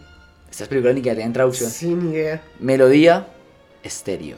Comenzamos con la favorita de esas 10. Ya, Blancanieves. Blancanieves Sí. es el tuya, Pinocho. Pinocho también. Ok. La mejor, Me Oye, atrevería a decir, en mi caso me atrevería a decir que también es Pinocho, porque siento que explora Pinocho. muchas cosas, es una aventura mucho más interesante. Pinocho. yo creo que la mejor ahí es Blanca y Nieves. Ok. Dumbo Divino. es la película más corta de todos. Ah, pues. Y hay mucha gente que he visto que le da miedo la parte de... A mí me da miedo ¿De los la de los elefantes cuando está en, Sí. en ¿Qué las es? drogas. Se me viajan re feo. Yo, aunque a mí que me dan Dumbo porque dicen que Dumbo es la historia de una mamá tratando de hacer que un hijo con condiciones especiales Sí. tenga una vida digna. Increíble. Increíble. Y uno dice, Wow. ah, y el trauma de Bambi yo creo que es inevitable. No voy a decir las otras porque les dije, era momento la TAM Ujú. de Walt Disney dijo como, ay, tan lindo este pueblo indígenas, vamos a hacer cinco películas de esos. Ujú. Pero yo no he visto Bambi. Yo tampoco he visto Bambi. Mm, Pues Pero no tengo, se una, pierde de mucho. tengo creo una yo. amiga que le tiene unas ganas al, Al- papá de Bambi. Sí. El papá de Bambi. Yo no sé qué tienen esos personajes. que los Son furro vibes. Sí, sí. Furro vibes. Furro vibes, sí. sí. Canción. Ah, bueno, y tenemos que decir Pinocho cuando. ¿Qué pasa, Polisha? es. Es duro. Ok, canción favorita de estas 10 primeras películas de Disney. La de Pinocho, la que luego va a cantarse, bueno, darse todo el tiempo para el maravilloso mundo de Disney. Que es La de la estrella. mi querida estrella azul. Estoy de acuerdo. Que era la canción favorita de Walt Disney. Sí. Y por eso es el intro de Walt Disney Studios. ¿Esa también era tuya? Sí. Yo tengo otra. Uh. Para mí es la de la Bella Durmiente, la de la Blancanieves. Sí. La de los enanitos. Why Ho. La que quitarían y dirían, X. Como un montón de esas que no conozco. Yo quitaría esa que no puedo pronunciar. Fun and Fancy Free.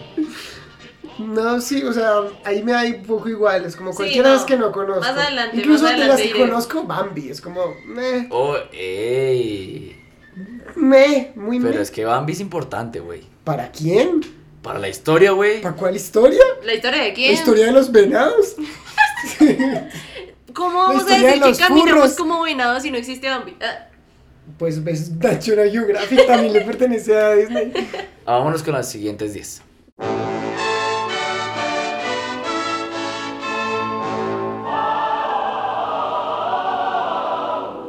Las aventuras de Ichabod y el señor Rana, Ok, Cenicienta, ok. Alicia en el País de las Maravillas, Peter Pan, ujú. La Bella, la Be- digo, La Dama y el Vagabundo. la Dama y el Vagabundo, La Bella Durmiente, 101 Dálmatas o La Noche de las Noticias Frías, Ese doblaje es una locura. La Espada en la Piedra, uy, ok. El Libro de la Selva Mm, y Los Y- Aristogatos. Ok. O sea, espérense, recordando la historia, significa que Disney trabajó en su estudio 18 películas, 19 entre comillas. Duro, ¿no? Porque estamos hablando de que tiene 62 películas del estudio, 18 del creador del nombre. Claro, es un porcentaje bajito. Pero es que es- Mm. eh, hay- no es culpa de eso. O sea, no es culpa de él. No, nadie lo mandó a fumar. No, me refiero a que Disney es muy viejo. O sea, cuando tengan 700 películas, vamos a decir, pues 10 no es nada. Obvio, es que pues. Ah, Ok, sí tienes buen es- punto. es- sí tienes la buen vida también es Sí. corta. Pero más cuando te pones a fumar. No fumen niños. No fumen. Favorita. 101 dálmatas. La noche de las La- Yo iba noches de las decir narices 101 frías. pero bueno, ahí similar con esa, eh, Peter Pan también me gusta. ¿Te gusta Peter Pan? Mm. Sí. A Michael Jackson también le gustaba Peter Pan. y se ríe así como... Eh, incómodo, sigamos. A mí me gusta mucho el libro de la selva. Sí, Y segundo lugar, me gusta mucho la espada en la piedra. ya. Tengo el Funko, tenemos el Funko de Merlí De Merlí. y... Ese Merlin es icónico. Pero miren que aquí ya hay más películas que uno puede decidir. Hay pelea. Ujú. Entonces, favorita, 101 Dálmatas. Sí. Tu Los Peter Pan. Ah, Sí. no metías Peter Pan, sí. La mejor. Que ustedes digan, wow. La Mm, verdad, la verdad me arriesgo a mantenerme con 101 dálmatas, pero tengo una razón muy específica y es que en 101 dálmatas ¿Cruella? no, se dan como una libertad en cuanto a la animación para hacer líneas mucho más como Mm. libres, como de boceto. Hay un video de una youtuber que les recomiendo tremendamente que se llama Ter, Véanlo acerca de 101 Dálmatas. Ella habla mucho acerca de cómo fue ese proceso de empezar a ser como más imperfecta, digamos, la animación por tema de tiempo y etcétera. Entonces, claro, am, ya no esperaban a que el boceto estuviera bien delineadito, sino que era como ah, con eso, con lo que mandó el artista primero. Entonces hay unas líneas ahí sucias, los colores están salidos. Entonces, eso le dio un estilo muy especial a la película y para mí eso como que la, la elevó en ese. En hacerlo más diferente a lo que estaban haciendo antes. Ah, ok. Es muy parecido como Tortugas Ninjas este año, ¿no? Algo así. Sí. Muy bien, sí, eso, eso. Am, para mí la mejor, eh, no, no debo decir que la recuerdo mucho, pero sí se me hace que es la mejor porque también pues permitió muchísimo y es un poquito rara. Es que esa- esas películas, ese tipo de animación a mí en lo general me causaba miedo. Entonces eh, yo voy a decir que la mejor es Alicia en el País de las Maravillas. Ya. Yo voy a decir que, que para mí la mejor aquí es Cenicienta. Siendo muy Vale. honesto, por lo que hablábamos de la bocanada y porque pues Cenicienta es una princesa muy icónica. O Sí. sea, creo que si uno piensa en princesas, piensa en Cenicienta y la calabaza y que el- y el- la zapatilla. Hasta trasciende su fuente, ¿no? Es como que tú dices, ay, la cenicienta. O sea, como la expresión de que es la que, la que está res, res- rezagada Sí, rezagada. y limpiando. y, la, ma- y las hermanastras malvadas y la madrastra, o sea. Y también ha tenido múltiples Sí, es verdad, es verdad. Datico rápido. eh, la primera creo que era la de Sleepy Hollow, como la del... ¿El jinete sin cabeza? Jinete Pero sin pues cabeza. está, la traducción está muy rara, pero está basada en un libro. Ya. Cenicienta también está basada en un libro. Alicia está basada en un libro de Lewis. Carroll. Peter Pan está basado en un libro de Ujú. M.G. Barry. G.M. Barry, perdón. Dama y el vagabundo también está basada en un libro. La Bella Durmiente está basada en un libro. De. En un poeta, en un poema hecho. Eh, Cien Dálmatas está basada en un libro. Ok. La espada en la piedra está basada en un libro de T.H. White. Eh, el libro La selva está basado en un libro de Rudyard Kipling. Y Los Aristogatos también está basado en un libro. O sea, las 10 ya está basada en un libro. Ya. ¿Qué otra cosa encuentro maravillosa? Está aquí, Maléfica, La Madrastra Malvada, Cruella, Ujú. Shere Khan. Ujú. O sea, aquí hay Momentos unos de vi- villanos. Y Garfio. Y Garfio. Ah, iconic. Aquí hay unos villanos que ya... La Reina Roja también ya está la acá. reina. Sí. Roja, sí. Aquí hay unos aquí uno dice, uy, está duro. Canción favorita de estas 10. Pues ya lo mencioné ahorita, quiero ser como tú. Pero pues de entre esas que se pelean durísimo por los topes altos, Cruella de Vil. Muy buena. Quiero ser como tú inicia como una conversación, ¿no? En cambio, Cruella Vil es directamente una canción, o sea, él la está concibiendo y en el momento y tiene el, el bombillazo de decir algo, hacer una canción acerca de esta señora loca. Eh, Eso me parece un poquito más original y da un aire como más chévere y además que pues es un músico y es de jazz y etcétera. Chévere. Para mí, la mejor canción es la de Busca lo más vital. Yo sé que no he visto como tal la película, pero Oh. es icónica esta canción. O sea, realmente sí trasciende más allá, entonces por eso me gusta. Para mí también. ¿Y cuál de ahí quitarían? Que ustedes dieran. "Meh". Yo quitaría, por ejemplo, la del Sleepy Hollow, la del El Man sin cabeza.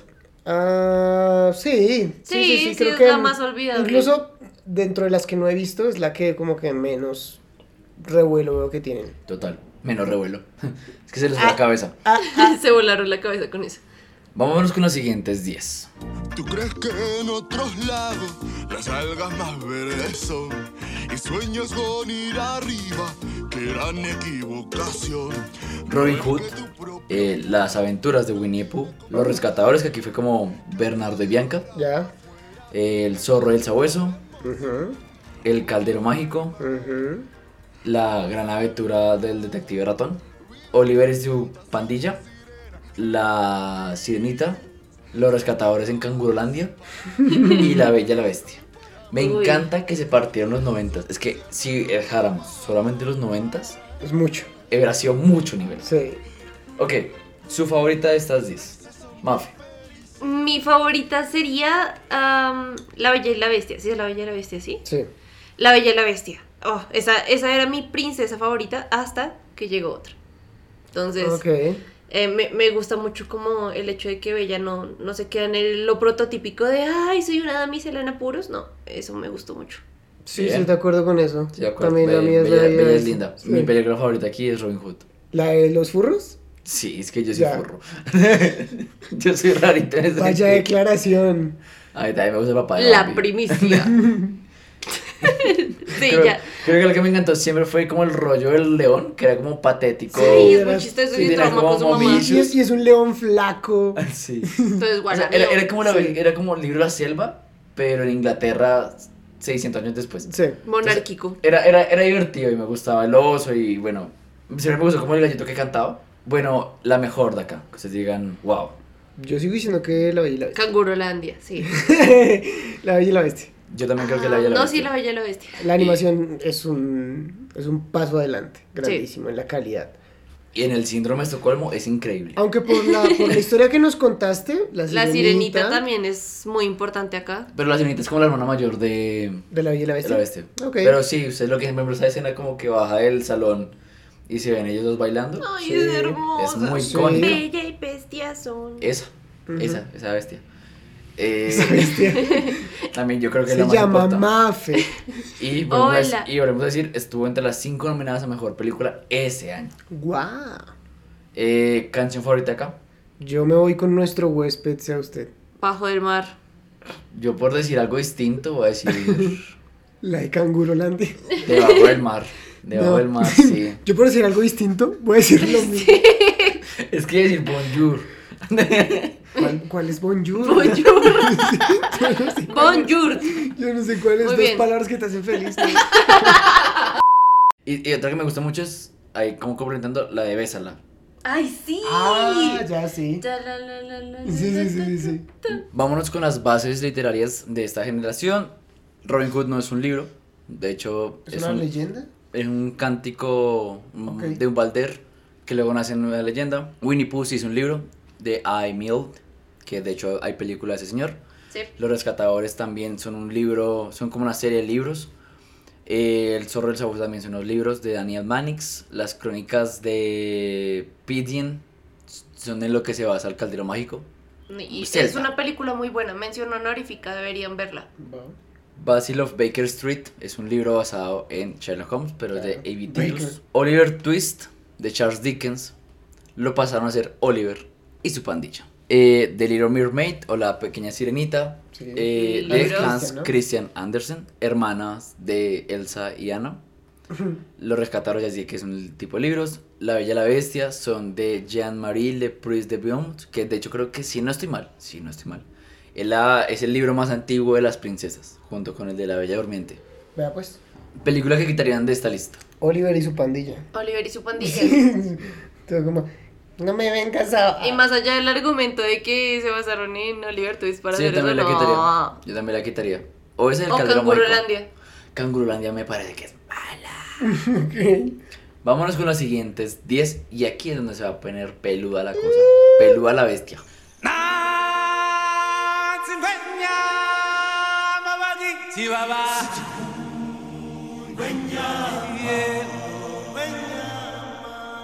Aladín, El Rey León, Pocahontas, El Jorobado de Notre Dame, Hércules, Mulan, Tarzán, Fantasía 2000, Dinosaurios y Las locuras del emperador. Dios, no No. puede ser. ¿por Ay, pero Disney es una mala empresa, Ay, Disney ya, se murió. Ya. Espera que lleguemos a los últimos años. Vamos a ver como, encanto. Pero eso le llama el renacimiento. Si se dan cuenta, las últimas que dijimos fueron como, sí, hay, hay una Sí. buena. No, aquí todas, la verdad, Buenas. están bien. Hasta dinosaurios. Hasta. Sí, esa es la que es como en 3D también, Sí. ¿no? Sí. Rara. Rarita, pero. sí. No todos. Rara. bueno, favorita de acá.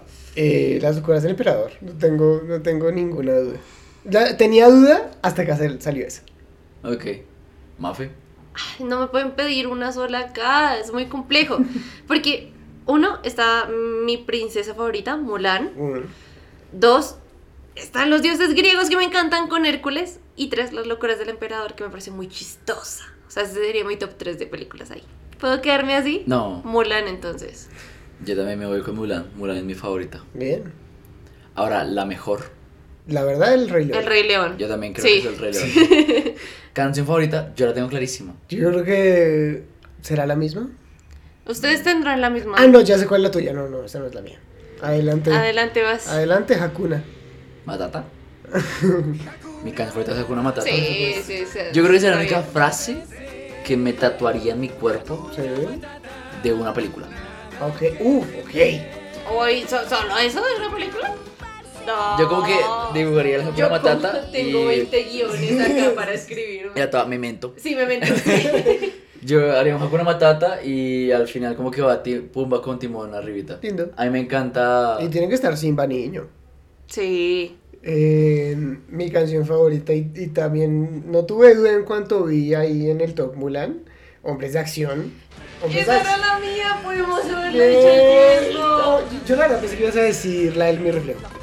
Es que me gusta más hombres de acción, porque, o sea, mi reflejo en parte también es como el- el- el- la expresión de esta mujer, pues obviamente que se está quebrando porque no se define a sí misma, pero es que hombres de acción ya es la, la Sí. meta del empoderamiento de pucha y pues dice hombres de acción, pero en realidad esto aplica para todos, Sí. porque Mulan también está viviendo A mí ese proceso de convertirse Ay, en ay, guerrera. ay, Aquí creo que es muy difícil porque Aladdin, por ejemplo, me gusta mucho Ah, la, la, que- la que El- canta el genio. Príncipe Ali. Sí. Sí, y también la del genio, lo que hicimos fue cuando él recién sale, eh, un amigo como... Usted tiene yo. un amigo en mi... Exacto. Sí. Ese. Toca decir que Colores en el Viento. Colores en el viento. Temazo. O sea, muy yo no, buena. yo no entendí por qué había ganado el Oscar y es un temazo. Ey, y el, el ciclo sin fin. Y esta Uy. noche es para amar también es... Bueno, esa, esa la verdad no sí. me emociona tanto. ¿Y qué me dices de Hércules con Luis Miguel? Ah, no. Ay, pronto llegaré. eh, Sí. Llegaré a mi meta. Ajá, eh. O Tarzan. No, Bueno, Phil Collins Phil siempre, Collins siempre, lo- yo escucho lo en mi corazón estarás y me acuerdo de mi mami. Sí. Ah. Hijo de hombre. Hijo de hombre. Hija de- Y hay otra que me gusta mucho, la de Quiero saber. Sí, Sí, quiero saber. Sí, ta. Y la Y esa de- secuencia es divina. del- Sí. Miren aquí otra cama de villanos increíbles porque está eh, Jafar, Sí. está eh, el malo de, poca- de bueno está Scar Ajá, el, el, el cura este del jorobado de Notre Dame. que también tiene una muy buena Sí, ese canción. es muy malo, ese man. malo. El de Pocahontas que es John Smith, Sí. Sí. To- todo el imperio británico. Sí. Hades está A veces es un Buah, villano, pero villano de increíble. villanos. Realmente el mejor de esos 10. eh, Isma. Isma, gracias. Pero está el de Mulan, eh, Ah, eh, Atila. Atila, At- no, no, pero era no es Atila, no es Atila, o sea, Atila. Es Atila, es pero Atila, no es pero no es Atila. Atila, sí.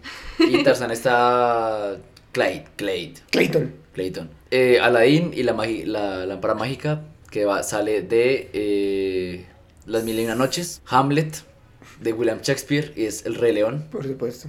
La vida de Pocahontas según John Smith. Ah, Notre Dame de París de Víctor Hugo. Hércules pues es mitología griega. Sí. sí. Balada de Mulan, que es de Mulan. Tarzán de los simios de The Rice Brothers. Mm. Fantasía 2000 es original. Dinosaurio es original. Y el emperador es de El Imperio del Sol. Y pues ahí quitaríamos dinosaurios. Yo también quitaría dinosaurios. Esa película Sí. envejeció muy mal. No, y lo que, o sea, como que nuestra impresión fue como, la vimos, pero rara. Siguientes 10 películas. Y cada vez se pone más difícil.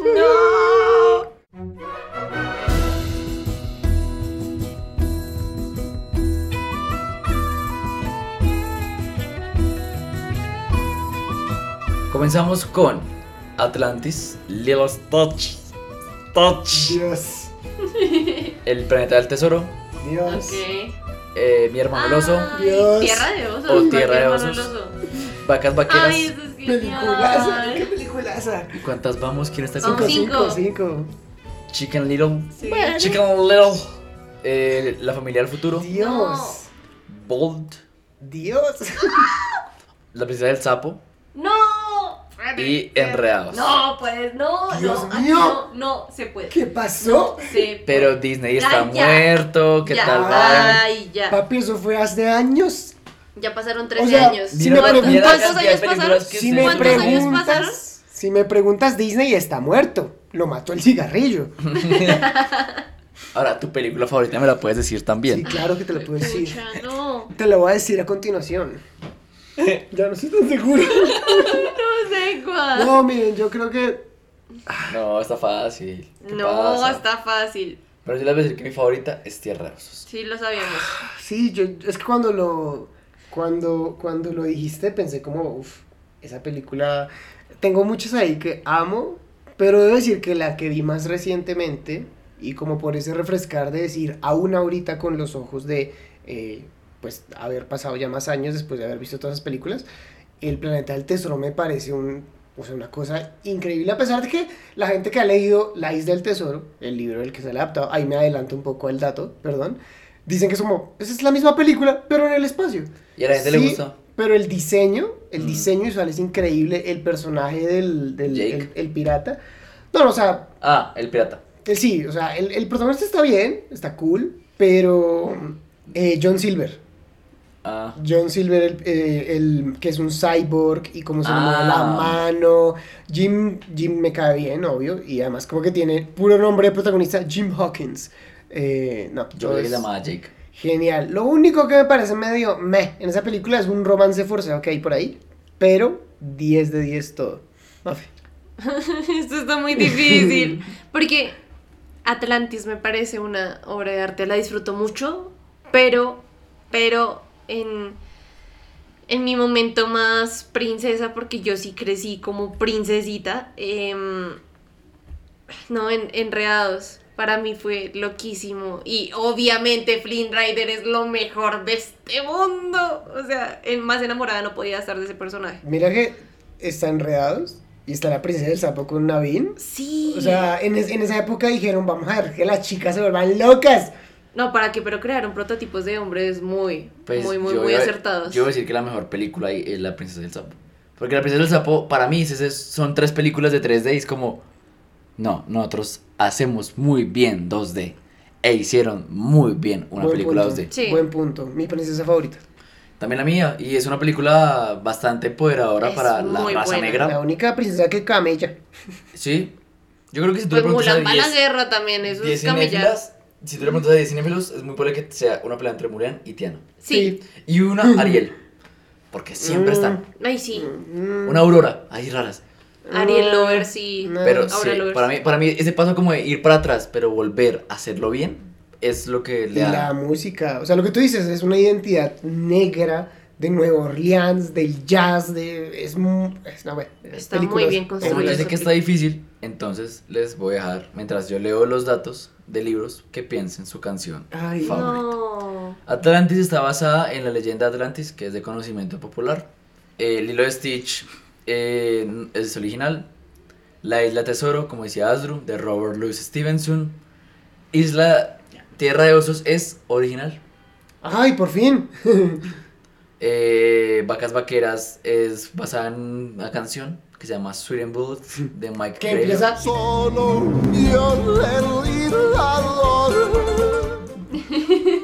Chicken Little está basado en un cuento que se llama Henny Penny. Ok. Meet the Robinsons está basado en una película y está también basado en un libro que se llama A Date with Wilbur Robinson Vea pues. de William Joyce. Bolt está es original, de hecho. Nice. La princesa del sapo está basada en El príncipe sapo. Y en Reos está basado en Pues, Rapunzel, Rapunzel. de los hermanos Grimm. De Creme. Ahora debo decir que de todos, de todos, mi personaje favorito, favorito, favorito de Disney es Stitch. Stitch, demasiado Sí. icónico. Jodidamente Icónico. icónico. O sea, yo creo que después de Mickey, sí, Stitch. sí, estoy de acuerdo. Canción favorita, chicos. Que sepa el mundo que en marcha estoy. Esa- Bueno, en marcha estoy, se llama. Sí, esa es mi primera opción. Mi segunda opción es Mi sueño ideal. Es que me encanta esa canción, es hermosa. La mejor para mí aquí es No hay hogar como, Como tu tu hogar de Bolt. Tema. Es que hay muchos. No, y la de la familia futuro también es muy Maldita bonita. sea. Sí, sí, Atlantis me parece que. La linda. Planeta del Tesoro. La de Alex Ubago. Alex Ubago. Sí, yo te iba a decir. de La pregunta del millón. De esa de Tierra de por ejemplo, me gustó mucho. No es una canción, pero la sinfonía que se llama Can I Say the Truth, creo que se llama así tal cual, Ya, que es cuando le habla a Coda. ya. Mm. Uy, terrible. Uy. Esa escena es muy No. De Little nunca voy a olvidar esta canción. Yo will tell you what I want, what I really, really want. So tell me what you want, what you really, really want. I'll tell you what I want, what I 10 siguientes. Va, Winnie Pooh, Ok, ya sé cuál voy a quitar. pero creo que. Ah, no dijimos cuál quitamos. ¿Cuál de las 10? No, no me hagas esto. Ah, pues Chicken Little. Ya. Sí, está apoyando eso, Chicken Little. Porque si quito Bolt, me quedo sin el cameo de Sí, Luther. y no va a quitar vacas vaqueras. O sea, Yo voy a quitar vacas no, vaqueras. No. vacas vaqueras es película. No, ¿cómo Es vas que a me quitar? encanta Chicken La Little. señora Calo, güey. Eh, pero me vamos a quitar la película Chicken La Little. señora Calo, güey, Sí. güey. Vamos con las siguientes 10 películas. Listo.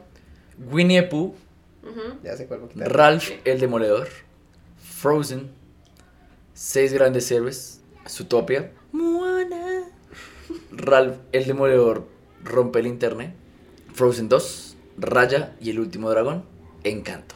Oh, wow. Ah, y vamos a meter aquí de una vez Strange World Ajá, Y, y Wish. Wish. ya. Ah, ya sé que lo puedo quitar.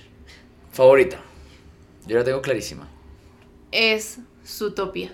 Esa película yo me la puedo repetir 20 mil veces y me gusta mucho. Está muy bien Nick. construida. Nick es todo lindo. Los- y, y después Ambos. cuando uno sabe quién es Nick es como... Sí, es él. sí, es él. sí, sí, es él. Sí es él, sí es él. Y su utopía ha despertado más furros que cualquier otro producto Sí, es anterior cierto. A, a Disney. Sí, ya, ya, sí. Eh, Big Hero 6, ah, peliculaza, me encanta el concepto, creo que en- después de después de Mickey y después de Stitch, Baymax, Baymax es increíble. A mí ya no me gusta Seis Grandes Héroes. De hecho, creo que es de las que más me gusta Disney ahora. Todo por Ghibli. Ah, Ah, sí, sí, sí, hay, aquí hay una razón de, de odio de por qué esta película se llevó el Oscar a Mejor Película Animada cuando estaba compitiendo con unas de Ghibli que eran Ya. magníficas. ¿Cuáles, cuáles, cuáles? Kaguya. Con Con Kaguya. Kaguya.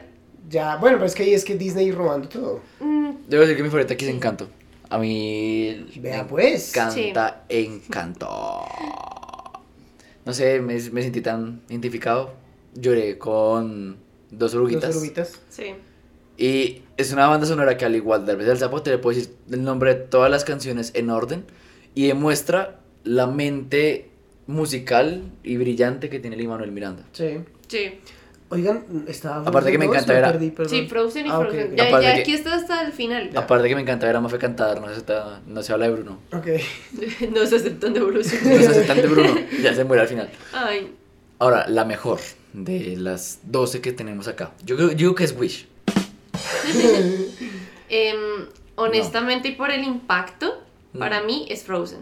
Para mí también es Frozen, pero muy pegada a Encanto. O sea, creo que Sí. el impacto de Frozen que tuvo también lo tuvo muy fuerte en Encanto. Me uno a eso, sí. Y Sí, es no, que, y es sí, de que, acuerdo. o sea, en cualquier punto que compares, eh, están las dos. Se O sea, equiparan. las canciones, están las dos. Hace poquito estuve, gracias a ese trabajo tan duro, en fuera del país. Y la gente cuando tú dices, no, soy colombiano, ah, Falcao, Shakira, Encanto. Ujú. Y si es así como el Encanto, entonces me parece bacano porque uno siempre le pregunta a los mexicanos, ¿y si es como Coco? Y ahora si es como, si es como Encanto. Sí. Sí, Esa tenemos, tenemos película un es nuevo la historia de himno. nosotros. Sí, es nuestro nuevo himno. Bien. Eh, ¿Canción favorita?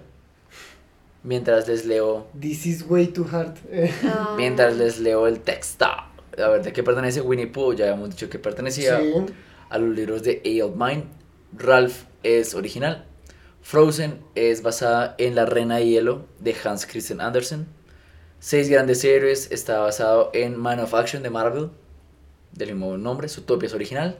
Moana está basada en el mito hawaiano que se llama Maui.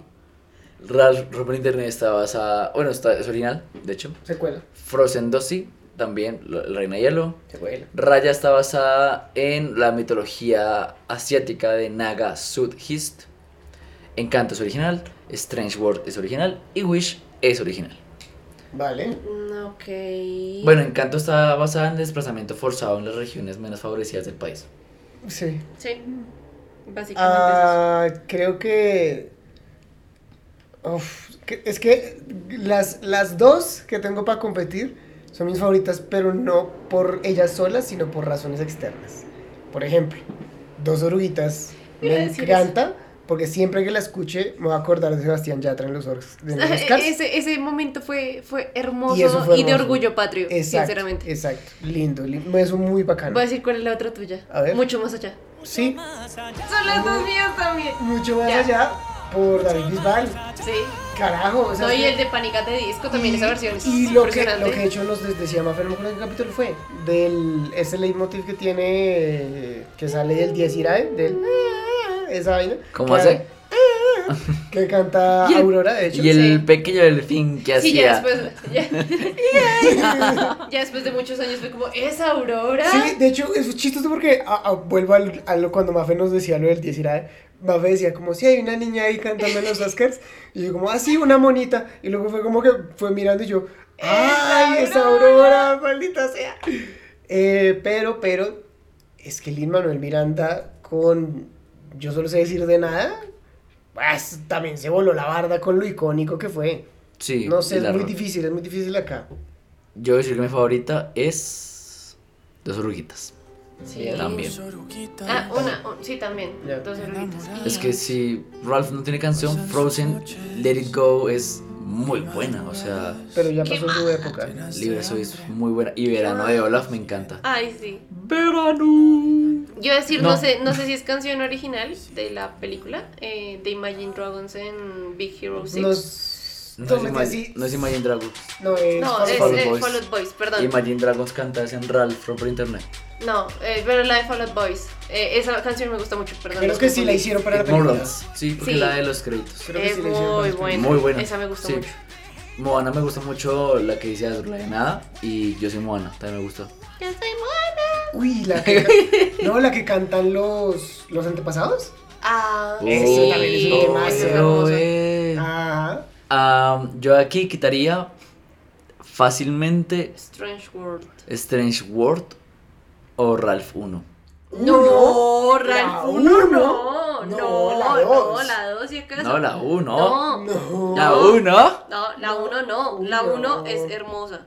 A mí la uno me, me, me, me, me gusta A mí mucho. me gusta Es un mucho. concepto chévere. O sea, Es novedoso. en cambio la segunda es alargar lo que funcionó.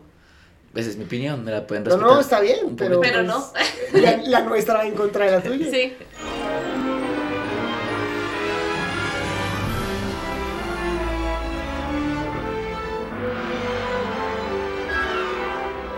Fue un capítulo muy bacano de recordar, eh, de nuestros favoritos, de lo que es Disney, de nuestras canciones preferidas, de nuestros personajes favoritos, de las películas que nos acompañaron a lo largo de nuestra vida y que espero que nos acompañen mucho más porque eh, yo sí creo que Disney tiene películas todavía que mostrarnos, sobre todo en lo que es esto, el, el- el tronco principal de este árbol que es Disney Animation. Ya sé que si Marvel falla, que si Star Wars falla, que si Pixar falla, bueno, pero que no falle lo principal, que es Disney. Y muchas gracias a Asdru por acompañarnos en este capítulo de 100 años de Disney Animation. Am, creo que independientemente de, como decía el Capi, lo duro que le estemos dando a Disney actualmente, pues creo que es innegable que para nosotros Disney pues marca generaciones primero que todo. O sea, tú hablas con alguien de más o menos tu misma edad y es como, ay, sí, Disney Channel, y ver Brandy y el señor Bigotes antes de ir al colegio, y Phineas y Ferb, y todos no sabemos la canción de Phineas y Ferb, y todos entendemos el chiste de Perry, y todos vimos High School Musical, bueno, yo no, pero la mayoría de la gente sí. Pixar incluso también ahí entra, entonces ah, creo que más que agradecerles a ustedes, obviamente, gracias por el capítulo, pues gracias a Disney. Y si muere, pues bueno, vivió bien. Y si no muere, chévere que mis, que mis hijos también tengan con qué recordar con cariño las películas, la animación, shows de televisión, lo que sea. Algún día, así como a mí me llevaron a ver El Rey León, yo llevaría a mis hijos a ver alguna película de Disney, ojalá. Gracias también a Mafe. Em, creo que este capítulo fue demasiado reflexivo para nosotros. Eh, debo admitir que sí, en un principio me fui muy en modo hater con Disney. Em, rescato lo que dice Asdru, sí hay que ser críticos. Y, y obviamente en este, en este tema pues de, de organización, de- donde lo que importa a la larga pues es la plata, espero que Disney se dé cuenta de que también hay que cuidar a, a los, a los espectadores, hay que cuidar a su público, hay que cuidar los productos que tiene y hay que buscar también dentro de, de- dentro de esas nuevas historias, reflexionando un poco sobre todo lo que nos leía el Capi de las inspiraciones y demás. Gran por ciento de, de todas las películas que se crearon fueron basadas en, en literatura. Sigan explorando esa parte y yo creo que veremos también un buen camino, obviamente acompañado de una buena edición, de un buen formato y sobre todo de realmente corazón, más que pensar en ganancias, porque es que esa vaina de estar pensando cómo lleguemos a tope, lleguemos a tope económicamente, nos está llevando a una saturación de producto que sí es muy triste porque yo también espero poder mostrarle a mi familia, a mis hijos en algún futuro las películas tanto que vi yo y que espero que en su momento pues puedan gustarles como las películas que llegarán en ese momento y yo también poder acoplarme un poquito, a poder comprarle las cosas que le gusten de las películas que vean o a poder acompañarlos a cine o poder ser también como esa guía de, bueno, Disney es esto, pero Disney también fue esto y este es el futuro ahora de Disney. Entonces, es un capítulo muy bonito, donde sí la nostalgia evidentemente se siente muy fuerte, pero donde disfruté muchísimo hablar de cada una de estas películas. Entonces también gracias a ustedes, chicos. Yo estoy de acuerdo con Mafe, creo que la palabra indicada para este capítulo es nostalgia.